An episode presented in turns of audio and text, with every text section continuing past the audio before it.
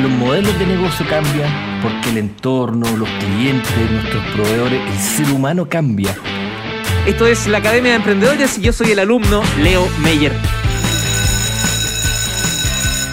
Me dijo que iba a escuchar Jump toda la semana. Se preparó para este jueves y le pedí emergencia hace 45 minutos que se sumara hoy por otro tema que no importa, no viene al caso. Pero para que veas lo aplicado que es este profe, dijo, yo ya tengo la clase lista, sé que no tengo ningún problema. Partió fundando su empresa, familiar por cierto, Luego asumió el mismo como director ejecutivo y hoy es presidente ejecutivo. Me encanta. Bienvenido, profesor Alfredo Cepeda, ¿cómo estás? Muy bien, querido alumno Leo Meyer, ¿y tú? Bien, profe.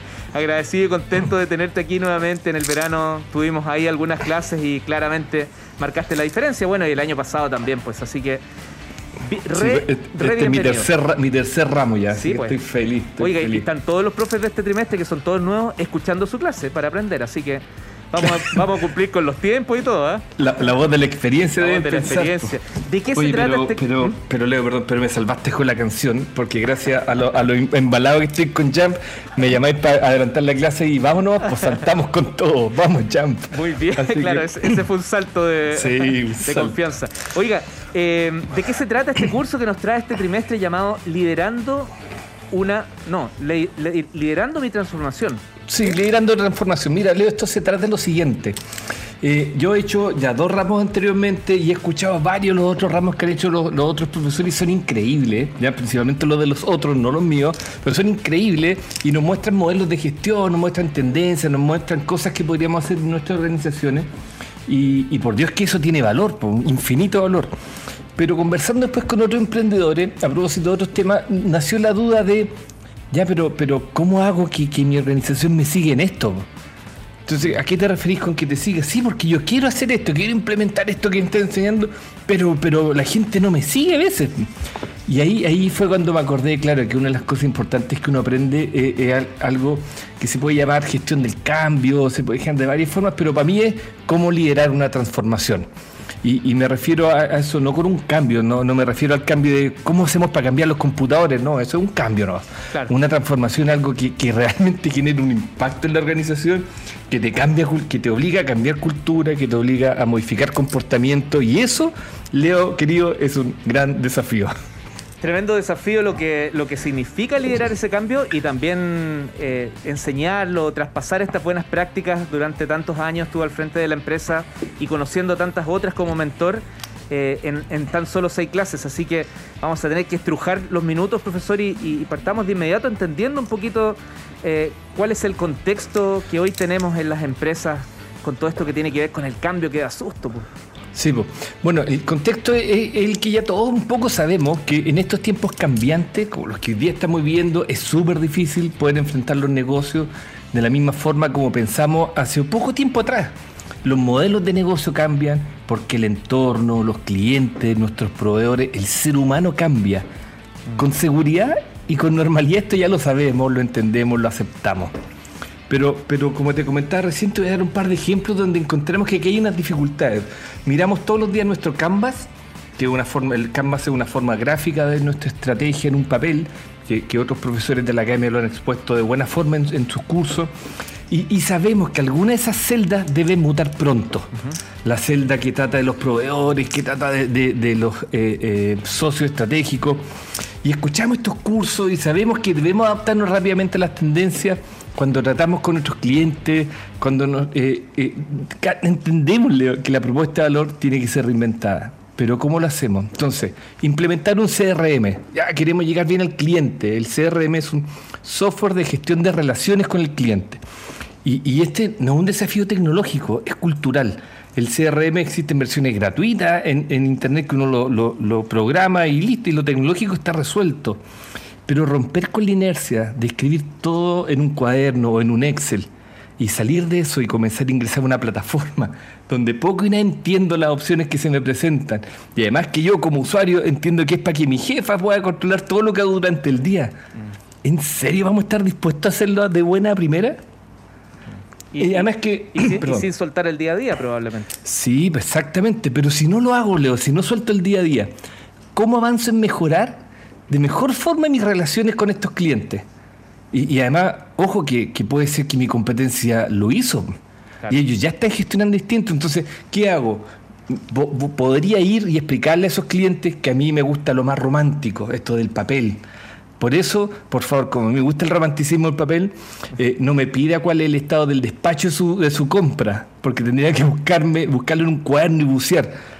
Eh, entonces, las principales razones de por qué este proceso de transformación, en este caso digital de un CRM, fracasa no es lo digital, no tiene que ver con tecnología, sino con la cultura.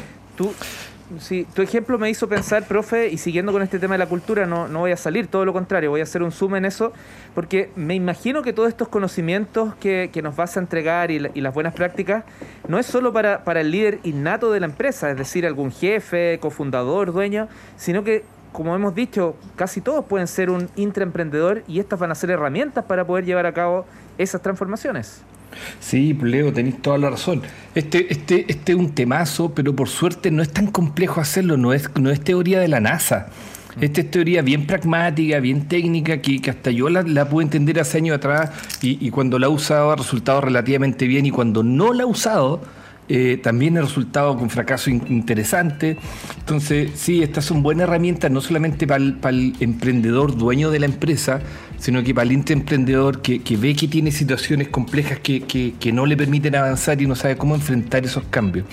En general, cuando, cuando tus empresas crezcan y, a ti emprendedor que estés escuchando la radio, tú posiblemente no me crees, pero en algún momento vas a tener mucha gente trabajando contigo. Y en ese momento, esta herramienta, sin duda, tal cual como, como dice el alumno destacado Leo Meyer, no son para el emprendedor, son para los líderes que uno tiene dentro de la organización. Ellos son los que tienen que generar estos cambios de transformación interna que, ya no pueden esperar que lo, que lo haga uno, sino que ellos mismos lo van a hacer. Y, pueden ser cambios eh, bien operativos, por ejemplo, comenzar un nuevo modelo de gestión que ocupe KPIs, que son estos indicadores claves de gestión, son números que, que, que hay que reportar, que te permiten reportar el estado de la compañía. Posiblemente nunca antes lo hicimos y me parece quizás a mí interesante. Pero ojo, alguien tiene que generar los KPI, alguien tiene que gestionarlos, controlarlos, tomar acción, hacer que la compañía mejore gracias a todo lo que hacemos con la información que nos generan. Pero no se imaginan la cantidad de veces que he visto a los KPI como un fin en sí mismo para generar reportes y no como una herramienta. No sé qué pasó, falló la implementación, no hay una transformación, hay un solo un cambio de cómo, cómo digo, cómo voy. Antes era, era, un párrafo, ahora son números. pero es un cambio, no una, no una transformación. Claro, es, algo más bien ornamental casi. Sí, así es. Y, eh, si, me queda un par de minutos solo, eh, eh, un cambio que a mí, el que más me, ha dolido, porque lo he vivido muy de cerca, es cuando el mercado cambia, aparece competencia que antes no era inexistente pero nuestro éxito nos traiciona. Tenemos años de experiencia, éxito acumulado, mantenemos nuestra exitosa manera de decir las cosas. Creamos, en, la industria la creamos nosotros, tenemos la sensación de que nosotros sabemos y los que llegan no saben. Y, al poco andar nos damos cuenta que perdemos mercado, perdemos clientes. La inercia nos juega en contra. ¿Qué hacemos? ¿Basta con un cambio? Posiblemente el cambio de mirada con, en este caso es más bien una transformación despojarse de las formas de hacer cosas que nos llevan al éxito es muy, muy difícil, pero en muchos casos un tema de subsistencia. Así que este curso tratará de eso, de cómo gestionar este tipo de transformaciones, cómo lograr avanzar de forma estructurada y con mayor seguridad de éxito en este mundo de cambio permanente. Perfecto. Eh, profe, la última para despedirnos. Eh, si yo siento que mi empresa está bien, anda tiki-taka, como se dice, no necesita mayores eh, arreglos, ¿es una luz de alerta Uy, Leo, ¿Ah? siempre, siempre, el éxito excesivo siempre es una luz de alerta. no, no es que queramos estar siempre estresados y siempre pensando que íbamos a quebrar en seis meses. yo me acuerdo que creo que el mito era que Bill Gates, el que decía en su charla, mira, Microsoft siempre está a seis meses de quebrar. En ese sentido, que uno siempre se enfrenta a desafíos en el momento menos pensado. Debe haber sido una exageración, pero algo de cierto hay. Eh, este, este antiguo dicho de dormirse los laureles, por Dios que es cierto y, los cambios se generan porque yo los quiero generar, estas transformaciones, o porque me veo obligado. Ojalá que hagamos las transformaciones antes de la obligación. Esa es mirada de futuro. ¿ah? Presidente ejecutivo de Más Más Cepeda, el profesor Alfredo Cepeda, líder de este curso llamado Liderando una Transformación. Muchas gracias, profe, por ser parte de esta Academia de Emprendedores y bienvenido a tu tercer trimestre.